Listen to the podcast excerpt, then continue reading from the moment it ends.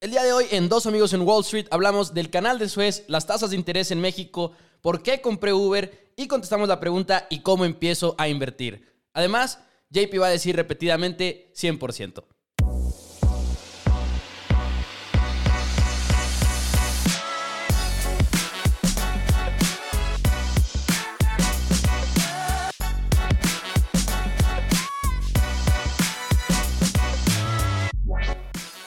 Hola a todos, bienvenidos a Dos Amigos en Wall Street. Bienvenidos, estamos contentos de estar por aquí. Segundo episodio. Muchas gracias a todos por su apoyo en el primer capítulo. La verdad es que estamos emocionadísimos por cómo respondió a la gente. A la gente le gustó mucho. Por favor, síganos dando toda la retroalimentación que nos quieran dar. Así que bienvenidos. Si nos están escuchando por Spotify, suscríbanse. También si nos están escuchando por iTunes. Ya tenemos cuenta de Instagram, por cierto. Dos amigos en WS. Obviamente dos amigos en Wall Street. Pero JP, ¿cómo estás? Bienvenido al programa. ¿Qué onda, Pepo? Muy emocionado, la verdad, ya este es nuestro segundo episodio. Eh, muchas gracias a todos por pues, compartir, por sus reviews. Siento que hubo mucho apoyo y la verdad siento que este segundo episodio va a ser mucho, mucho mejor. Porque pues ahora sí vamos a decir cómo empezamos a invertir y siento que es lo que toda la gente está buscando ahorita y siento que va a tener mucho, mucho valor. Y que sobre todo como que igual ya hablamos muy en general el capítulo pasado de, todo lo de invertir, pero esa pregunta de cómo empezar es la que más recibimos, ¿no? Tanto con amigos, como familia, como nuevos escuchas del programa. Pero sí es lo que vamos a estar platicando el día de hoy, desde perfil inversionista hasta elegir tu estilo, vamos a hablar de plataformas en las que puedes empezar a invertir y muchas otras cosas. Pero primero, JP, quiero que me des tu aprobación, tu desaprobación de una compra que realicé justo esta mañana. Compré Uber. Ya entré a Uber, lo duré un rato investigándola. Me gusta mucho la, la, compra que hice, pero no sé si tú estás de acuerdo en lo absoluto con haber comprado Uber. La verdad, no, la verdad sí lo apoyo. De hecho, yo la, ya la había visto mmm, hace como un año, eh, como cuando estaba el IPO, y la verdad sí me gustaba, pero de nuevo, no, no siento que se vaya a doblar eh, de 3 a 5 años. Eh, no la he investigado tan a fondo, pero me gusta, me gusta Uber. La verdad, se me hace, se me hace bien. Como repito, no me he adentrado tanto a investigarla, pero se me hace bien. Ahorita también es importante mencionar que uno de los problemas que está teniendo Uber es los trabajadores. Ahorita perdieron una demanda, creo que hace una semana, recientemente sí. perdieron una, una demanda en Inglaterra. Eh, pero si sabes esto, pues excelente. Eh, pero, pero era una demanda que decía que tenía que que sus trabajadores los tenía que tratar como trabajadores, les tenía que pagar seguro, les tenía que dar vacaciones y eso obviamente pues le perjudica a Uber en su esquema de negocios, pero si sabías esta información y está dentro de tu riesgo, pues adelante, o sea, yo, yo digo que que Uber es buena compañía, la verdad, para estar invertido. Lo es, y ahorita siento que está la gente, bueno, como en general, la gente espantada porque es una empresa que, para los que no lo sepan, pues no tiene utilidades. Uber no ha tenido utilidades, al final de uh -huh. cuentas siempre están como reinvirtiendo todo el dinero que tienen, pero me encanta como la sinergia que van a conseguir con Uber, obviamente Uber Eats, que a pesar de que tuvimos la pandemia y nos dejamos de mover mucho en Uber, pues seguíamos pidiendo comida a domicilio, que ahora es por medio de Uber Eats. Y también hay competencia, tanto en Estados Unidos, que está DoorDash, por ejemplo, que también ha ganado mucha popularidad. Aquí en México uh -huh. está, por ejemplo, Didi, Rappi también. Eh, obviamente también de competencia de vehículos está Lyft en Estados Unidos. Pero, por ejemplo, también ya tienen Corner Shop. No sé si tú en, sí, en, tu, corner, sí. en tu casa, JP, no sé si hicieron mandado por medio de Corner, de Corner Shop cuando estaba al punto más alto de la pandemia, pero en mi casa, en mi casa era lo que estábamos utilizando. Drizzly, que es para llevar y traer alcohol, por ejemplo, en los Estados Unidos. Quizá después lo veamos también por aquí en México. Pero me encanta uh -huh. todo lo que están haciendo. Creo que ahora, conforme todo vaya reabriendo en Estados Unidos, digo, y digo Estados Unidos porque es lo que va a abrir primero y es lo que ya está abriendo, de hecho, en este momento, pues la gente va a empezar a salir otra vez mucho a restaurantes, a bares y Uber los va a llevar y además se van a reunir en casas y Uber Eats va a llevar la comida. O sea, en realidad creo que hay mucho, mucho espacio para crecer para Uber en general. Y si te pones a ver, por ejemplo, la diferencia de su, de su competencia, Lyft no está teniendo tanto éxito en esta reapertura. Por ejemplo, en, en Las Vegas estaba viendo que ha crecido el, el, tráfico de buscar Uber como 50% y lo mismo no ha sido cierto para Lyft. Entonces, me encanta lo de Uber, creo que van a hacer un muy buen trabajo. También me preocupaba lo de los trabajadores, como dices tú, pero eh, también no los van a tratar como empleados de tiempo completo, lo cual me, me siento bien con eso los van a tratar como trabajadores que, o sea, básicamente en, Reino Unido hay tres clasificaciones que son los contractors, workers y empleados de tiempo completo. Y les tienen que dar vacaciones, les tienen que dar salario mínimo y prácticamente eso es todo lo que les tienen que dar. Por ahí va a haber una pelea todavía adicional porque les van a dar el salario mínimo al momento en el que ellos acepten el viaje. Y lo que están peleando es que sea desde el momento en el que inicien sesión en la plataforma de Uber. Quizá ese es un riesgo también más adelante que no creo que vayan a ganar porque Uber tiene un muy buen argumento diciendo, si hacen eso, la gente nada más va a iniciar sesión. Sí, y, literal. Y, no van a buscar viajes, ¿sabes? Sí, también una, ventaja competitiva que tiene Uber es el posicionamiento de marca. Que estábamos hablando de estas empresas que, que crecen exponencialmente, cómo le dedican su dinero a, a posicionarse en el mercado. Eh, si todos pensamos en una plataforma que como estas que nos lleve para pedir un, un taxi, como quien dice, Uber es la primera en la que pensamos. Este, y siento que las adquisiciones que han hecho de Corner Shop y esto les va a ayudar bastante en el futuro. Y yo también tengo miedo de Uber Eats. ¿Qué tanto lo vamos a utilizar post pandemia? Yo creo mucho. Yo e, eso estaba pensando también cuando hice la, la, la, la compra de Uber, porque ya lo pedíamos antes de la pandemia. Lo pedíamos lo pedíamos hasta en la escuela, por ejemplo, en nuestro caso. Yo me acuerdo que cada rato era de que ah, Uber Eats y, llegaba a la escuela y íbamos por él. Pero, pero si te fijas, para mí siento que se triplicó mi consumo de, Uber Eats y de, mi, de mi familia. O sea, pedíamos a cada rato. O sea, no, no, porque no queríamos salir por el miedo al COVID. Pero no sé, o sea, sí siento que tenga mucho futuro. No estoy muy seguro de cuánto vaya a crecer. Y por eso, pues yo aún no he invertido, he tratado de buscar en, pues en otras compañías, valor. Ahora tienen Drizzly, que, que, es lo del alcohol, que igual y luego lo vemos también aquí en Estados Unidos. Estaba leyendo y digo, esto no es parte de mi investigación, no es parte de mi decisión en lo absoluto, porque es algo muy chico, pero quién sabe, igual es un plus que en algún momento hace un boom. Tienen un servicio, por lo menos en Boston, Drizzly tiene un servicio que es como de entrega también, pero de marihuana, o sea, de cannabis. Ah. Entonces, por ahí está otra, otra oportunidad de crecimiento. Pero bueno, nada más quería platicar de eso, de Uber, rápidamente, antes de entrar a las noticias. ¿Estás listo para entrar a las noticias, JP? Claro que sí. Muchas cosas de qué pues hablar, muchas cosas de qué hablar, JP. Sí, siento que no son tantas como la semana pasada, pero pues sí son importantes. Quisiera empezar primero pues con, la decisión que se llevó el jueves por parte del Banco de México, que mantuvo las tasas de interés en el 4% por decisión unánime. Eh, esto fue porque hubo mayor inflación en México de la que se esperó y pues las tasas de interés eh, se suben o se bajan o se mantienen precisamente para controlar la inflación de, de un país. Y eso fue muy sorprendente porque yo pensaba, bueno, el análisis, eh, la, lo que se esperaba de, de las tasas de interés es que iban a bajar a 3.75% y que iba a ser ese el tope. Aquí ya vimos que ya las tasas de interés ya no van a bajar.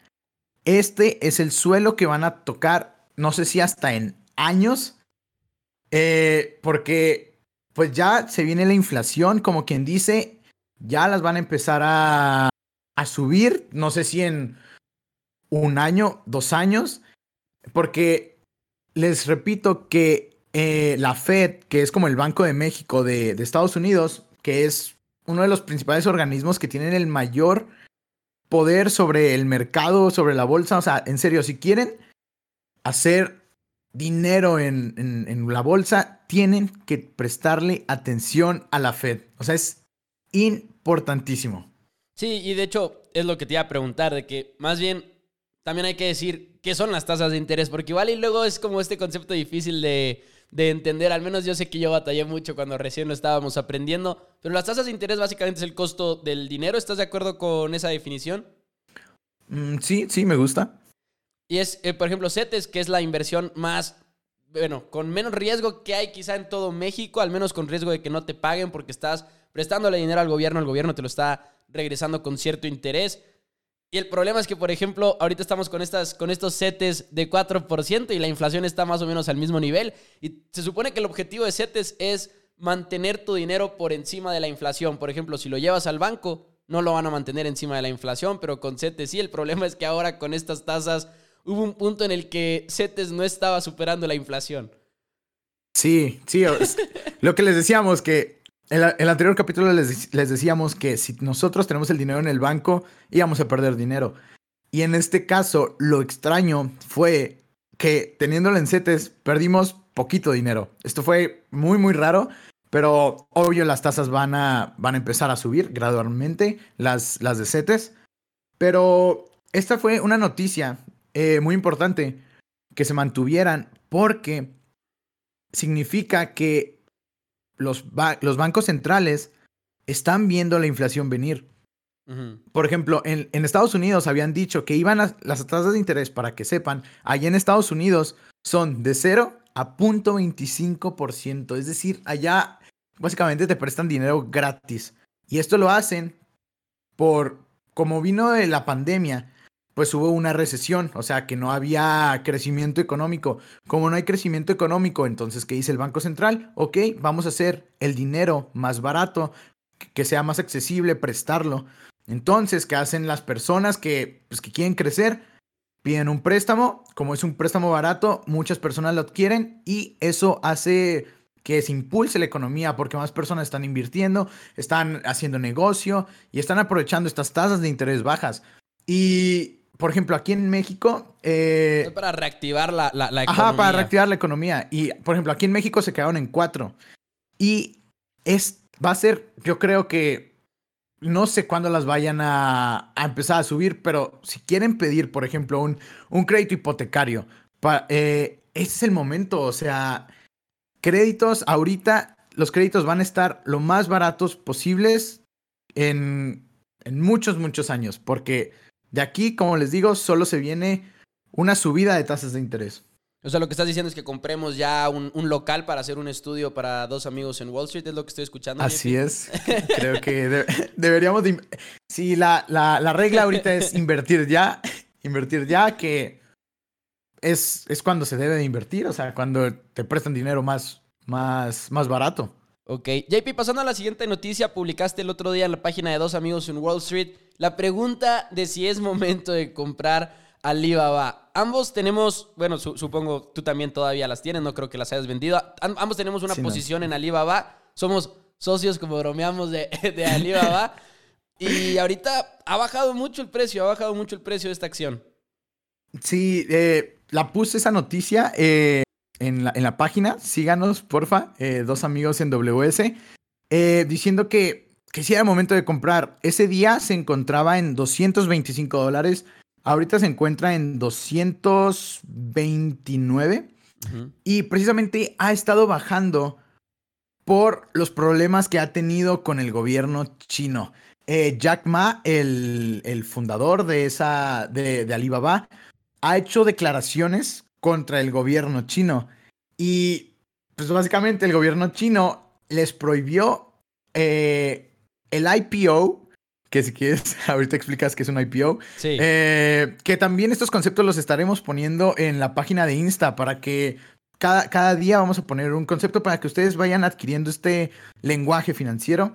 Bueno, les prohibió el IPO de una empresa de ellos, que es Ant Group, que es una empresa financiera que, uff, es una barbaridad, o sea, es muy buena empresa. Se las prohibieron y básicamente les pusieron una, una demanda del gobierno chino por prácticas antimonopolísticas, que creo que era del 10% de sus ingresos, eh, que la verdad para, es, para Alibaba no representa mucho dinero, porque Alibaba es un monstruo, los márgenes, o sea, la verdad a mí me gusta más que, que la misma Amazon en márgenes, en, en pues sí, en, ventas, en crecimiento, en todo esto y, y en su múltiplo, en, en su PER el Price Earning Ratio, que también ahorita lo explicaremos, que básicamente es una medida para, pues para ver qué tan cara está la empresa. Eh, Y pues ahí te das una idea rápida de, de ver si está sobrevaluada, si está subvaluada o está a buen precio. Y la verdad me gusta mucho y también algo por lo que ha bajado es que en, en Estados Unidos ya se aprobó la ley de responsabilidad de empresas extranjeras propuesta por Trump. Eh, ya está aprobada. Esto quiere decir que va a haber más regulación en empresas extranjeras eh, para que no coticen en la bolsa de Estados Unidos si tienen control eh, o si tienen influencia de algún gobierno extranjero. Por ejemplo, es muy normal, es muy sabido que las empresas chinas, pues ahí el gobierno chino está detrás de ellas, está pues como que tiene influencia sobre estas empresas. Y Estados Unidos, pues por como Estados Unidos y China están peleados, básicamente les dijo, no, no puedes tener no quiero que el gobierno chino se acerque a, pues, a mi país y les está poniendo estas restricciones. Y si no cumplen con las restricciones que se les, que les pone Estados Unidos, las pueden deslistar de la bolsa eh, de Estados Unidos, que es un problema, la verdad. O sea, imagínense si deslistan a Alibaba, o sea, hay muchos inversionistas eh, que hay muchos inversionistas que provienen de, de, la bolsa de Estados Unidos y pues bajaría mucho la acción. Pero yo a pesar de esto, yo siento que si te gusta el riesgo, si lo ves a muy largo plazo, bueno, a largo plazo, no tan a largo plazo, siento que es una buena oportunidad de entrada. Es una de las pocas empresas que siento que están a buen precio. Eh, ahorita siento que Sí, o sea, si eres joven, si eres joven, yo siento que sí deberías de, comprar, pues unas cuantas. O sea, si tienes un eh, horizonte de inversión de que, ok, Lo, puedo comprar y no lo voy a sacar en unos cinco años, por ejemplo. Sí. Porque, porque, wow, la verdad es que siempre se está peleando Alibaba con el gobierno chino, como lo dices tú, Jack Ma. Y de hecho fue cuando nosotros entramos, por ejemplo, fue en una de esas peleas que de repente bajó 18% en un día Alibaba y pudimos entrar de esa manera. Pero sí, siempre se están peleando. Eso es parte del riesgo que aceptas cuando inviertes en Alibaba, pero sigue siendo esta empresa que es Alibaba y la usan demasiados usuarios, hay muchos vendedores, hay muchos compradores y tiene, como lo platicábamos, en cuestión de fundamentales, muy buenos fundamentales, muy buenas ventas, muy buen eh, efectivo, deuda. Todo eso está en una muy buena posición financiera y por eso nos gusta mucho Alibaba. Mencionabas ahorita el concepto de oferta pública inicial que es IPO en inglés. Para los que no lo conozcan, les platico rápidamente. Las acciones, una empresa pone sus acciones en la bolsa para conseguir financiamiento. Es una manera de financiamiento. Así como pueden pedir un préstamo, así como pueden emitir bonos, que es otra manera de, conseguir dinero prestado.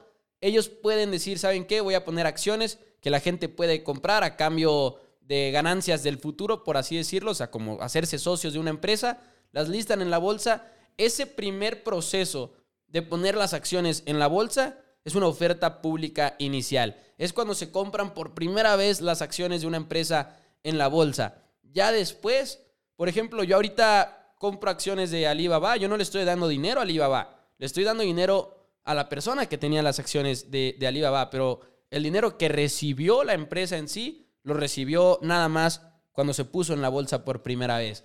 O cuando siguió haciendo ofertas de más acciones ya estando en la bolsa, que también sucede mucho eh, en, los mercados financieros. Nada más para que quedara claro un poquito eso de la, de la oferta pública inicial, que se le conoce también en, inglés por sus siglas IPO, Initial Public Offering. Sí, y bueno, otra noticia es que ayer en el canal, eh, el canal de Suez volvió a abrir después de una semana que se, que se atoró el buque Ever Given. Eh, esta noticia yo pensé que iba a tener más impacto en la bolsa. Yo también, y hasta en el mismo petróleo, y no tuvo tanto impacto en el petróleo no, no tuvo, no tuvo, sí, o sea, para lo que les explico, quién es, qué es el canal de, de Suez, es el que conecta el Mar Negro con el Mar Mediterráneo. Eh, y pues básicamente es como, es un, es un canal de comercio muy, muy importante en el que se mueve pues todo lo que viene de, de Oriente hacia Europa.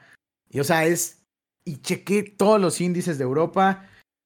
Bajaron ese día poco y lo volvieron a subir.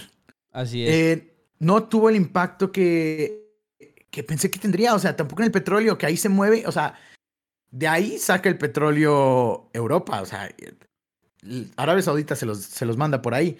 Y una semana, bueno, casi una semana, seis días, eh, estuvo atascado ese buque sin haciendo que el comercio estuviera parado y no, no tuvo el impacto que pensé que tendría, pero pues eso ya son noticias viejas porque ayer, ayer martes ya empezó el tráfico de nuevo como, como era costumbre. Sí, y yo también me impresioné porque no tuvo tanto impacto. Veíamos que, por ejemplo, los, e, es uno de los barcos de carga más largos que hay en todo el mundo. De hecho, mide 400 metros el que se atoró, el Ever Given. Y vi que, por ejemplo, los costos de transportar por, del shipping en, en, los barcos subió como de 1.500 dólares a 9.000 dólares, lo cual, ok, eso sí es un impacto muy, muy grande, pero fue en eso en específico, como que no hubo tanto impacto como dices tú. Lo que sí hubo fueron muchos memes que disfrutamos muchos del canal de Suez. Yo en lo personal les voy a ser 100% honesto, yo no sabía que era el canal de Suez hasta que se dio esta noticia, pero sí fue como toda una experiencia ver el, el, el impacto y las fotos de los barcos que estaban frenados en el canal debido a este, a este pequeño problema.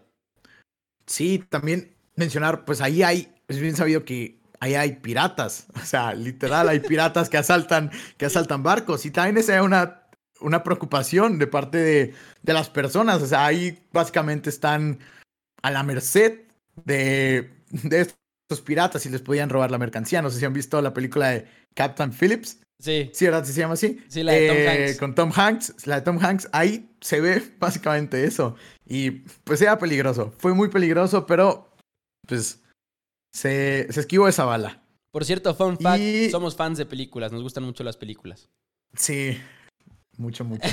Pero adelante. Y, eh, y también, pues ya creo que es mi última noticia por de mi parte, que el jueves también se dieron a conocer las solicitudes para ayuda de desempleo en Estados Unidos.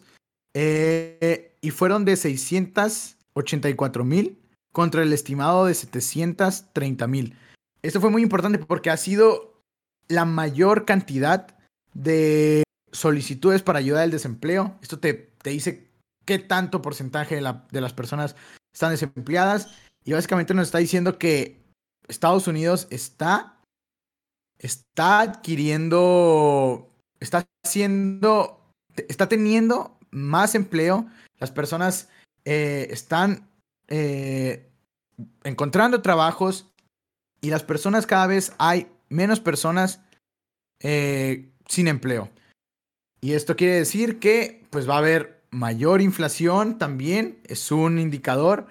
Y pues básicamente que la economía de Estados Unidos y probablemente de México, porque están muy correlacionadas, vayan a estar creciendo este año.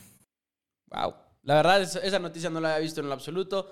Yo tengo una más, yo tengo una noticia ya antes de terminar la sección de noticias de criptomonedas. No hablamos mucho de criptomonedas porque, bueno, por lo menos eh, yo no tengo ningún tipo de inversión en, en Bitcoin ni nada por el estilo. Pero ha ido creciendo, ha ido creciendo todo este fenómeno. Y una de las cosas que va a hacer que crezca todavía más es una noticia que tiene que ver con PayPal. Supongo muchos de ustedes, así como nosotros hemos, eh, eh, utilizamos PayPal un poco más, bueno, de manera cotidiana, al menos para hacer ciertas compras en línea o para otro tipo de operaciones. Pero PayPal va a permitir el pago de bienes para 29 millones de, vaya, de comerciantes. O sea, vas a poder pagar con Bitcoin en muchas plataformas o en muchos negocios que antes no podías pagar. O sea, en operaciones cotidianas, lo cual es algo que le va a dar mucho volumen probablemente a las operaciones de Bitcoin, que es una de las principales preocupaciones para eh, en el mundo de las criptomonedas, que no hay mucho volumen. Por ejemplo, creo que hubo un estudio en el 2018, según la nota que leí, que había, por ejemplo, 14 mil transacciones de Bitcoin por hora, a comparación de, por ejemplo, Visa, que tiene 236 millones por hora. Y obviamente es un mundo de diferencia porque todo el mundo usa tarjetas de crédito, tarjetas de débito. Pero esto de PayPal le va a dar mucho volumen a las criptomonedas. Es otra de las, de las razones por las cuales se está impulsando mucho últimamente. Ya tienes a instituciones apostando por las criptomonedas. Ya tienes a plataformas como PayPal, que es parte del sistema de pagos, permitiendo operaciones con, con Bitcoin. Y cosas así que van a hacer que siga creciendo el precio, siga creciendo el precio. También leí una nota que no, no, no, no la traigo como otra noticia, pero la puedo relacionar ahorita, que Square es una empresa que tiene Catch Up, que es como otro PayPal, vaya, por así, digo, en, muy, muy, muy resumidas cuentas. También hace muchas otras cosas. Pero él decía, e, ellos compraron en, esta empresa 5% de sus, de sus reservas de efectivo las tienen en Bitcoin, porque compraron muchísimo Bitcoin. Y si las otras empresas empiezan a hacer lo mismo para tener criptomonedas en su balance general, por ejemplo, podrían impulsar muchísimo el precio de, de las criptomonedas, porque son instituciones muy grandes al final de cuentas apostando ahorita en este momento por algo que hace unos años era visto como muchos por algo que no tenemos ni la menor idea de qué es y que nada más invertían ciertas personas de manera individual, pero no veíamos a las empresas y a las instituciones financieras apostando por, por, Bitcoin, vaya. Sí, esto le va a ayudar mucho a Bitcoin. La verdad, pues también eh, ya puedes comprar un Tesla en, la, en, en el sitio web de Tesla eh, con criptomonedas. Eh, también ya bancos importantes están ofreciendo el servicio de Wealth Management. Eh, les, están dando a sus, a sus clientes premium opciones de invertir en criptomonedas. Las criptomonedas ya están en nuestro mundo, ya son una realidad. Eh, nunca pensé que eso iba a pasar, la verdad. la verdad, yo sí era una persona anti-Bitcoin. Yo sí le vi, eh, le vi el valor muy tarde. Le vi este valor, este. Eh, que único, eh, que es finito. Porque creo que ese es el gran valor de Bitcoin, que es finito, que, que se va a acabar, que va a haber unos pocos. y siento que eso hace que la, la oferta y y la demanda suban. Pero pues también hay comentarios, por ejemplo, de Michael Burry, que es wow, una, una eminencia para mí. Fue el que descubrió la crisis del 2008. También eh, The Big Short, si la, quieren ver. Es una sí, es una excelente película. Él también es anti-Bitcoin. Y él piensa ahorita que es una burbuja. Eh, y pues a ver qué pasa. A ver qué pasa. Solo el tiempo dará la razón. Y la verdad, yo pienso que ahorita Bitcoin es bueno tenerlo como en 1% o 5% de tu portafolio. No más. No más, solo para tener, tenerlo ahí. Tenerlo ahí y ver qué pasa. En la mañana me está, eh, y esto es como completamente, eh, bueno, más o menos fuera de tema, pero quiero platicártelo porque estaba ahorita en Twitter y me encontré el tweet más random en la historia de alguien que estaba como que, según esto, dando consejos de cómo invertir y me, llamó mucho la atención porque decía, una opción para invertir a mediano plazo es, es este, CETES a 28 días. Y, yo, ok, o sea, primero leí eso y dije, bueno, 28 días no, lo, no creo que sea un mediano plazo, pero bueno, y luego después decía, también puedes invertir en Bitcoin. Y yo así que, wow, wow, wow, wow, ¿qué? O sea, estamos hablando de, de, de primero de CETES, luego de Bitcoin, y luego alguien le pregunta qué es un ETF y dice, no, ¿qué es eso? Entonces estaba como muy confundido por esa serie de tweets que no sabía, por, no, no tenía ni pie ni, ni, ni cabeza, pero pues al final de cuentas un poquito de, mala información por ahí, ¿no? Pero eso fueron las noticias, eso fueron las noticias de esta semana. Algo que quieras agregar antes de pasar al tema del día de hoy, que es cómo empezar a invertir. Ahora sí que ya decidieron invertir, pero ahora, ¿qué hago? ¿Cómo lo hago? Yo creo que ya hay que pasar al tema de una vez. Eh, estoy, sí, emocionado. Siento que va a ayudar mucho, mucho, mucho a las personas que ya, que por fin se animen.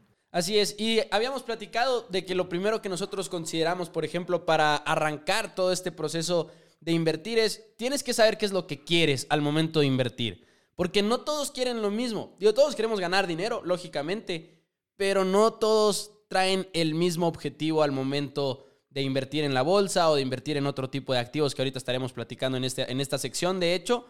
Pero ¿qué es lo que quieres hacer con ese dinero? ¿Quieres preservarlo? O sea, ¿quieres estar superando la inflación como lo platicábamos ahorita con CETES? ¿O quieres apreciar tu capital, que es por medio de acciones en el largo plazo? ¿O quieres incluso generar un ingreso? Por ejemplo, las personas que están a punto de jubilarse, que dices, ¿sabes qué? Yo ya no voy a tener un ingreso, me voy a jubilar. O sea, sí voy a tener un ingreso, pero no como cuando estás activo laboralmente hablando. Y puedes invertir hasta en acciones que sean de dividendos para poder tener ese tipo de ingreso. O puedes invertir en bonos que te paguen un cupón esa parte del perfil de inversionista es muy, muy importante. Sí, 100%. Eh, creo que el primero de la, del día, eh, siento que es muy importante conocernos a nosotros mismos para ver en qué invertir. Si no nos conocemos a nosotros mismos, va a ser más difícil poder invertir. Así que lo primero que tienen que hacer es saber cuál es su situación financiera. Si tienen deuda, si tienen que pagar eh, esto, si tienen que pagar lo otro, si tienen eh, dinero de sobra, si tienen ahorros, cuánto de esos ahorros van a querer invertir. Alguien que, eh, que no tiene mucho riesgo va a decir, no, prefiero tener el 50% de mis ahorros nada más superando la inflación y el otro 50% que me dé en acciones. es muy importante esto. Después de conocer la situación financiera, tienes que definir tus objetivos de, inversión. Esto quiere decir, tal vez alguien empezó a invertir desde sus, sus 30 años y está invirtiendo para, para pagar la, la universidad de su hijo, o comprarse un carro, irse de vacaciones en 5 años, o hasta desde su retiro. Ya, ya está pensando desde su retiro a los 30 años dependiendo de qué tan lejana esté, esté tu objetivo o cuando vayas o cuando quieres sacar el dinero, la, la estrategia va a cambiar. O sea, si yo quiero dinero en, en, dos años para irme de vacaciones acá a Europa, mi inversión va a ser muy, muy diferente a si estoy haciendo algo para mi retiro.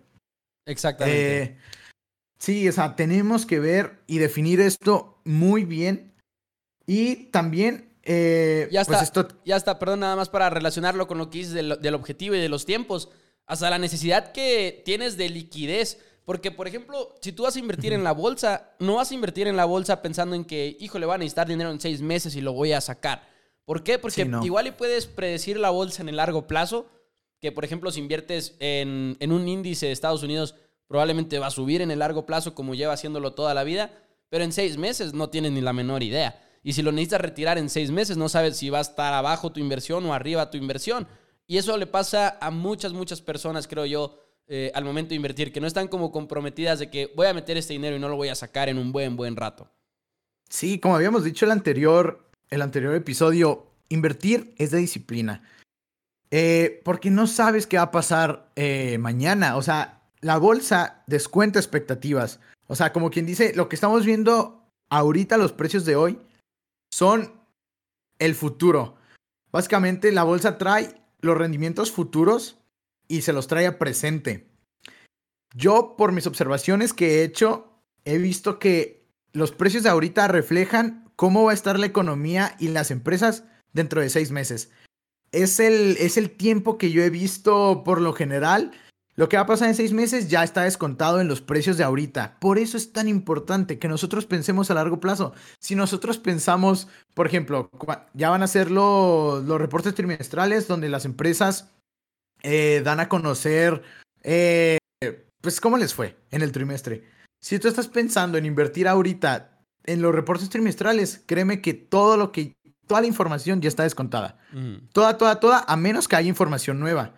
Por ejemplo, una empresa puede subir, subir, subir, subir y eh, el reporte trimestral le va súper bien. Así dan unos números increíbles, pero a veces ya estaba descontado esos números increíbles en el precio. Y entonces, ese mismo día, aunque le haya ido súper bien a la empresa, baja. Baja porque ya estaba descontado. Por eso es muy importante, si quieren invertir en la bolsa, largo plazo. No menos de seis meses.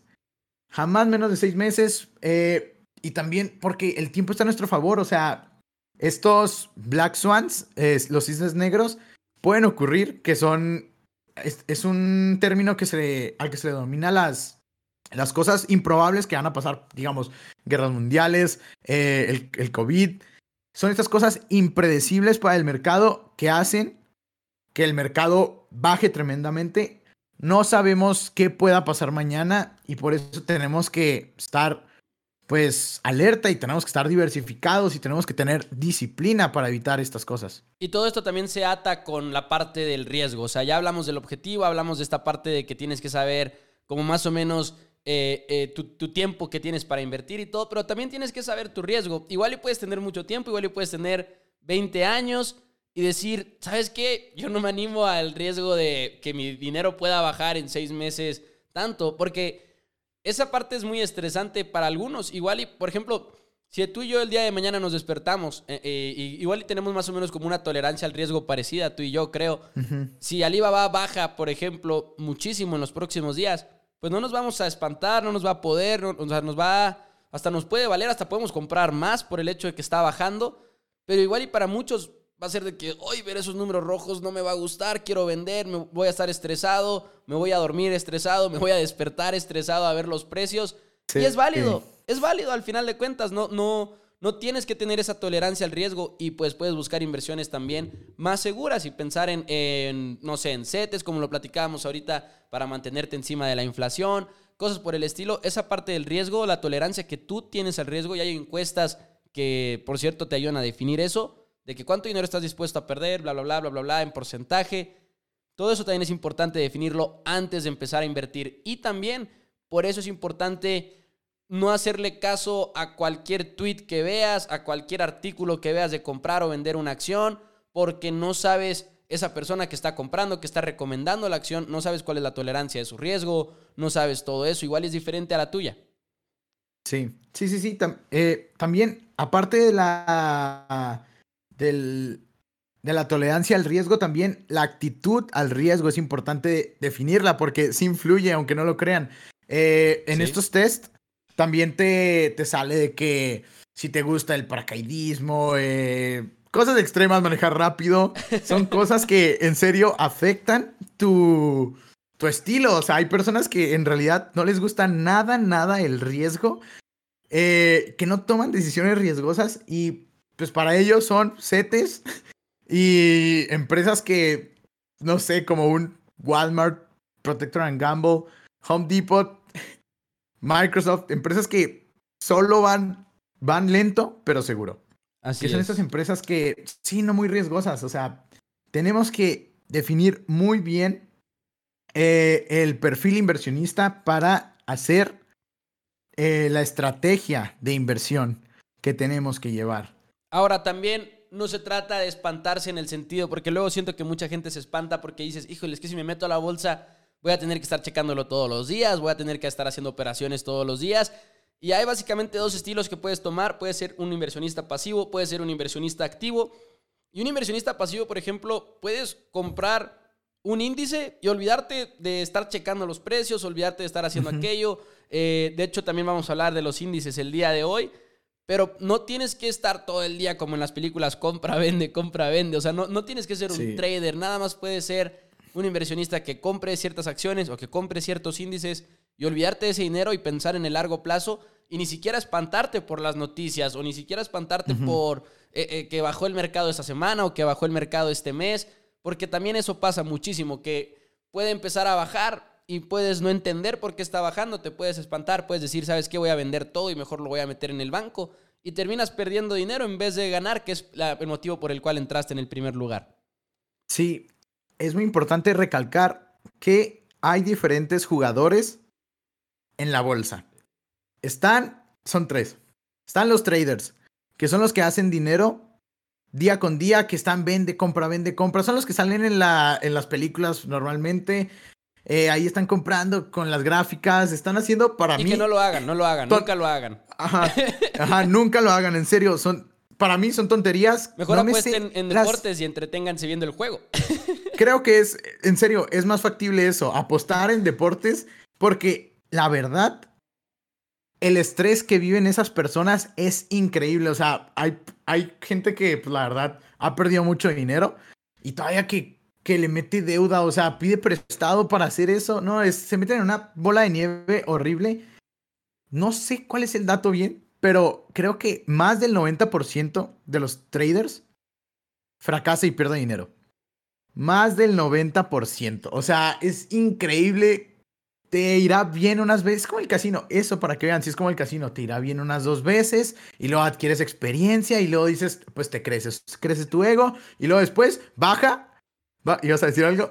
iba a decir que, por ejemplo, ahora que hemos visto un mercado que ha estado muy alcista, recientemente hablando, sí. como que todos están ganando, eh, todos estaban ganando dinero porque pues todo estaba subiendo, ¿no? Y como dices tú, todo el mundo es un genio en un mercado alcista, pero nada más empiezan las cosas a normalizarse.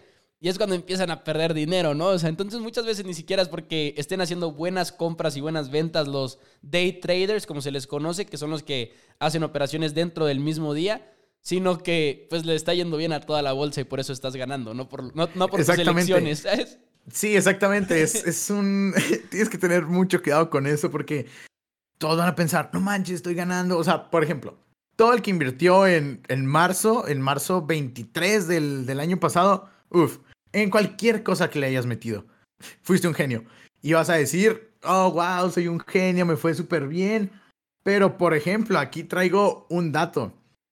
Eh, Amazon. O sea, ahorita Amazon se ha movido, está en los mismos eh, precios que desde julio 6 de 2020. Ocho meses. Ha estado en los mismos precios. Se mueve lateralmente. Ha estado moviéndose lateralmente porque, y si quieren checar la gráfica, eh, métanse a, Google Finance y pónganle AMZN, eh, que es el ticker, para que ustedes chequen las gráficas. O sea, también las gráficas eh, nos dicen mucho.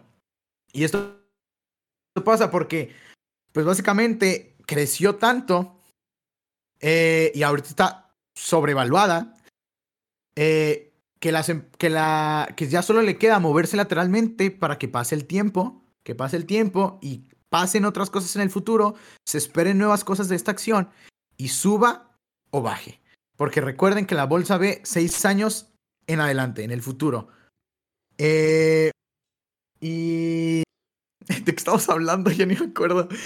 Te trabaste ahí poquillo, pero no pasa nada. Eh, de todas maneras, eso que decías tú de las gráficas es un buen ejercicio y siento que vale la pena hacerlo. Si nunca lo han hecho, abrir Yahoo Finance, abrir stocks en, la, en el celular, si tienen un iPhone, abrirlo en Google Finance, como lo decías tú, y ver los números sin espantarte ni nada, aunque no los vayas a entender, porque luego también eso pasa, pero de todas maneras es un buen ejercicio irte familiarizando con todo ello. Pero hablando también de cómo empezar a invertir siento que muchas veces te puedes espantar pensando de que, ¿cómo voy a escoger yo acciones? O sea, ¿cómo, cómo voy a, yo a vencer el mercado? Porque también esa es una parte importante. Hay índices.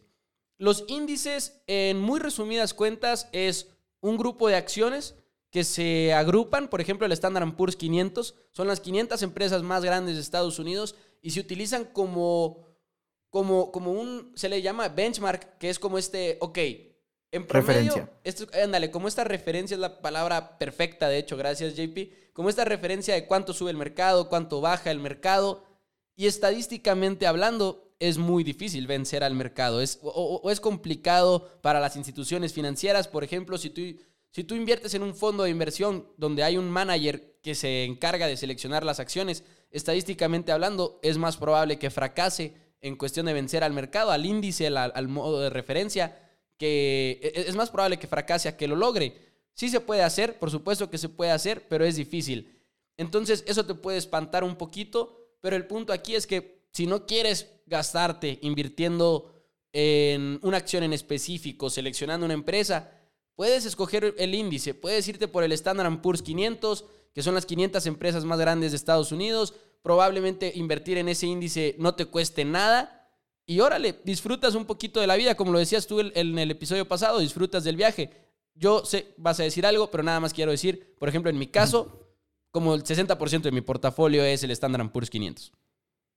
Ok, sí, también iba a decir que en los índices va muy de la mano los ETFs, que si también no quieres invertir en las 500 eh, empresas más grandes de Estados Unidos, lo puedes hacer un poco más especializado, estos ETFs que por ejemplo, que solo invierten en empresas de tecnología y comunicación, que, que ese me, me, gusta un chorro. Eh, que ¿Qué es un ETF? un ETF es básicamente lo es un exchange traded fund, que es como una bolsa de acciones, las meten ahí, alguien las maneja y es y tiene un eh, ¿cómo se dice?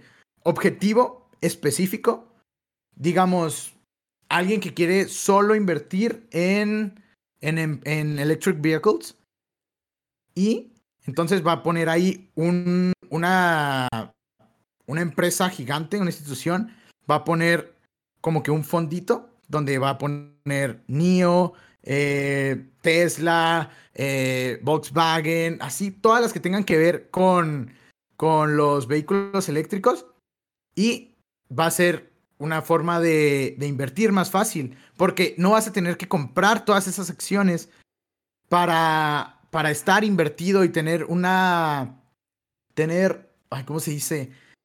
Estar expuesto a esas acciones y también te ayuda a diversificar. O sea, por un precio mínimo vas a poder tener una pequeña parte de esas acciones y te ayuda a diversificar tu portafolio, te ayuda a tener exposición a esas empresas con poco dinero, no vas a tener que comprar todas, solo tienes que comprar el ETF y listo.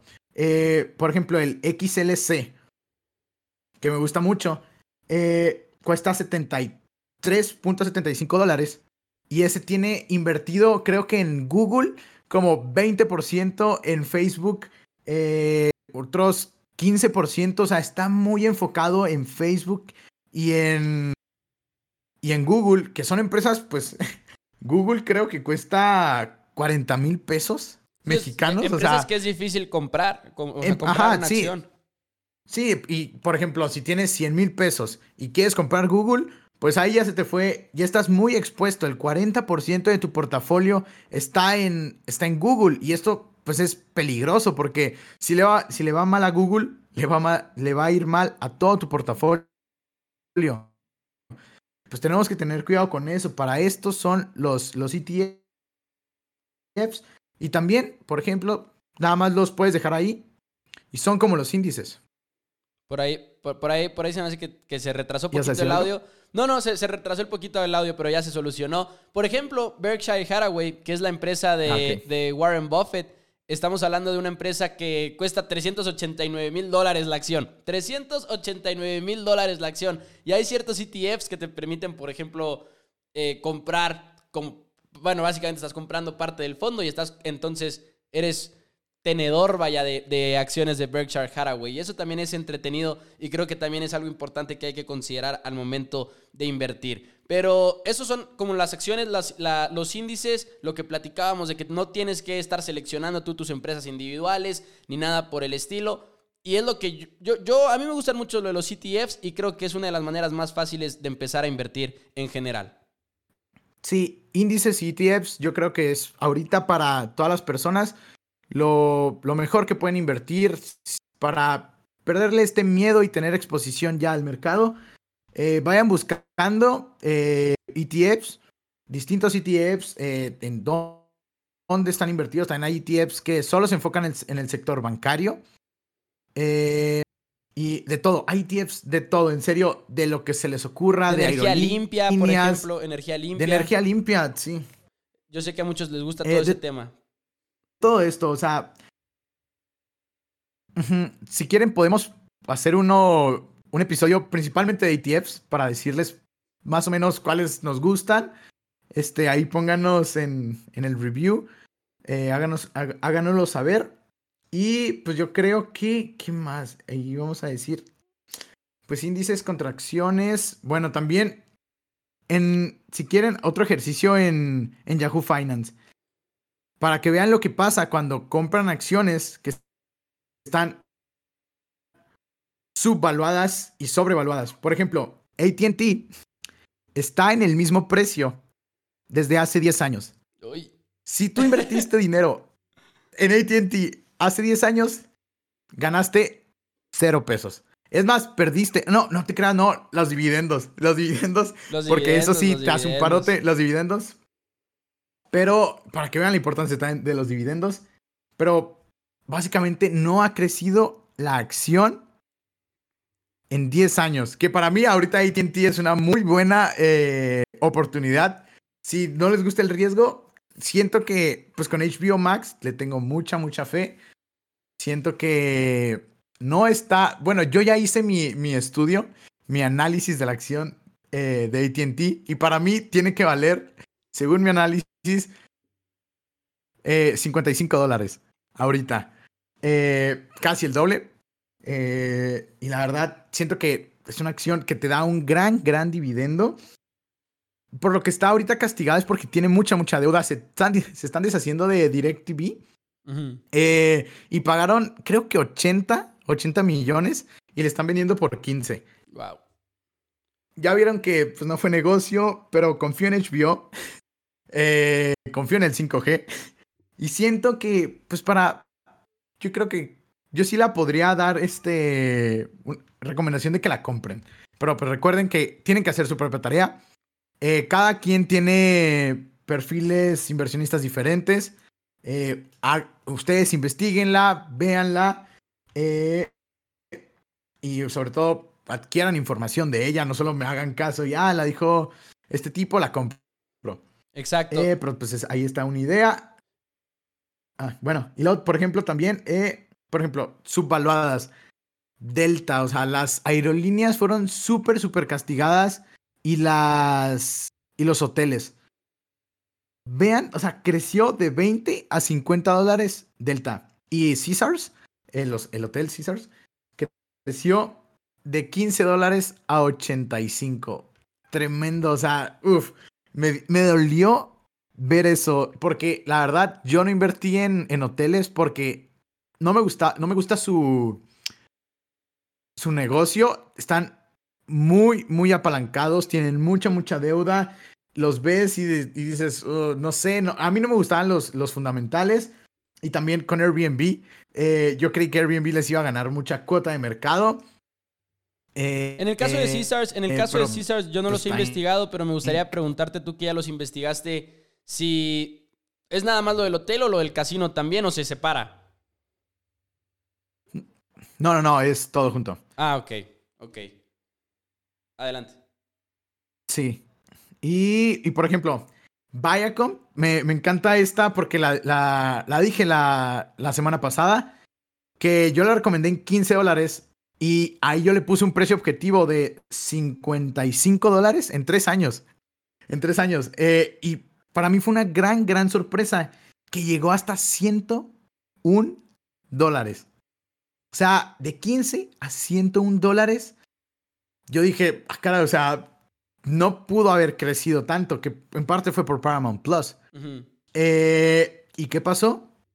Ahora, en una semana de 101 dólares, bajó hasta 46 dólares. Más del 50% perdido en una semana. Wow. Y esto pasa, por, sí, esto pasa cuando está subvaluada, crece, crece, crece, crece, crece. Está, tenemos esta falacia de que va a seguir creciendo, va a seguir, eh, esto nunca va a parar hasta que para, hasta que para y ¡pum! Hay una corrección eh, y, esto es muy importante tenerlo en cuenta, que hay también dos eh, estilos de inversionistas, que son los contrarian y los de momentum. Los contrarian básicamente se enfocan en, en ver acciones que están, pues que, que no les están prestando mucho la atención, que están subvaluadas, que están a un precio bueno y que están esperando a revertir, a revertir la tendencia y que empiecen a subir. Por ejemplo, Viacom, en un momento fue contrarian, empezó a subir, empezó a subir, hasta llegar a los 101. Ahí ya, después de los como 40, ya era puro momentum, que es básicamente que la gente le sigue metiendo y como que es, una hot stock, que es popular, todos están oyendo su nombre, todos invierten, todos invierten, hasta que la llevan a nivel burbuja muy sobrevaluada y cae, hay una corrección. Y por eso es muy importante que ustedes aprendan y les vamos a ya decir bien cómo evaluar, bueno, qué, qué ratios utilizar para ver si está subvaluada, si está sobrevaluada, si está a buen precio. Ya eso va en el siguiente episodio, ya para que aprendan bien y sepan ya mm, decir rápidamente si esta acción es buena opción de compra ahorita o no eh, porque si la compran a precios altos, aunque sea una buena empresa, van a perder dinero, como aquí Viacom, el que la compró a 101, ya perdió el 50% de su dinero en una semana. Exacto. Por eso es importante hacer la tarea. Y sí, o sea, tenemos que, no, no, tenemos que comprar porque sí, o sea, es como cuando compras cualquier cosa. Tienes que preguntar, cuando vas a comprar eh, algo, preguntas, ah, ¿cuánto cuesta? O sea, es una, es una pregunta lógica. Pero no sé por qué, cuando se trata de acciones, se nos olvida preguntar cuánto cuesta. Y lo vi en un libro, creo que de Peter Lynch, es eso, y, me llamó mucho, mucho la atención de que pregunta cuánto cuesta. Es una excelente analogía, de hecho, es una excelente analogía porque hay que separar el precio de la acción con, vaya, cómo le va yendo a la empresa, porque dices tú, le, le va bien, o sea, básicamente en resumen lo que dijiste fue, le va bien a la empresa, pero no necesariamente por eso le va a ir bien a la acción si estaba a un precio muy, pero muy alto. Y en sí, cuando vayan a decidir también eh, plataformas de inversión, nada más mencionar rápidamente, pues seleccionen la que menos costos les dé, la que menos les cobre una comisión y todo eso. Y en realidad esa es la manera para empezar a invertir, creo yo, en la bolsa. Y, esperemos que esto les haya ayudado un poco. JP, no sé si hay algo que quieras agregar antes de terminar el programa. Pues sí, yo creo que la mejor plataforma ahorita es pues GBM. Fácil, fácil GBM. Eh, es, segura. Yo ya la he utilizado por mucho, mucho tiempo. O sea, es amigable también. Muy amigable. Eh, muy, muy amigable. Muy amigable. Eh, y yo siento que esa, sí, fácil para cualquier persona, esa es ahorita con la que deben de empezar. Oye, y un excelente, de hecho, digo, no, no, estamos patrocinados ni nada, no es un anuncio, pero también excelente servicio. El otro día yo tuve una pregunta, ni me acuerdo cuál era la pregunta que tenía de la plataforma y en el chat en menos de tres minutos me habían resuelto mi duda y ya estaba con la duda resuelta y sin ningún problema. Le recomendamos mucho GBM, en verdad se lo recomendamos, aunque parezca anuncio, JP. Ojalá algún día nos patrocinen. A ver qué pasa. Y sobre todo, pues ahí eh, decirles ya para terminar que se suscriban a la. que nos sigan en, Insta. Dos amigos en WS, dos con número. Eh, porque también vamos a tener una actividad. Eh, creo que no sé si cada seis semanas o u ocho en la que vamos a poner empresas que, que, que, que quieren ustedes que nosotros valuemos eh, para que, pues sí, nosotros las valuemos. Y, por ejemplo, si ustedes están pensando en invertir en una acción, nos dicen, oigan, me gustaría que valoran esta acción, valuaríamos creo que como tres en el episodio y hablaríamos de ellas, daríamos nuestros puntos de vista, daremos como que un enfoque más eh, preciso, nuestro precio objetivo de esa acción, para qué tipo de inversionista es buena esa acción. Y pues ahí todo eso va a ser mediante Insta. Y también vamos a poner los, las definiciones financieras, como que es un IPO cada día, para que pues, vayan adquiriendo este, este lenguaje financiero. Exactamente. Y bueno, JP, muchas gracias por el programa del día de hoy. Gracias a todos ustedes también por estar escuchándonos a través de Spotify, a través de iTunes. Los invitamos a que se suscriban, que nos dejen una reseña, por cierto, en iTunes de 5 estrellas, por favor. Pero bueno, nos vemos el próximo miércoles, como todas las semanas. Muchísimas gracias a todos. Síganos en Instagram, dos amigos en WS.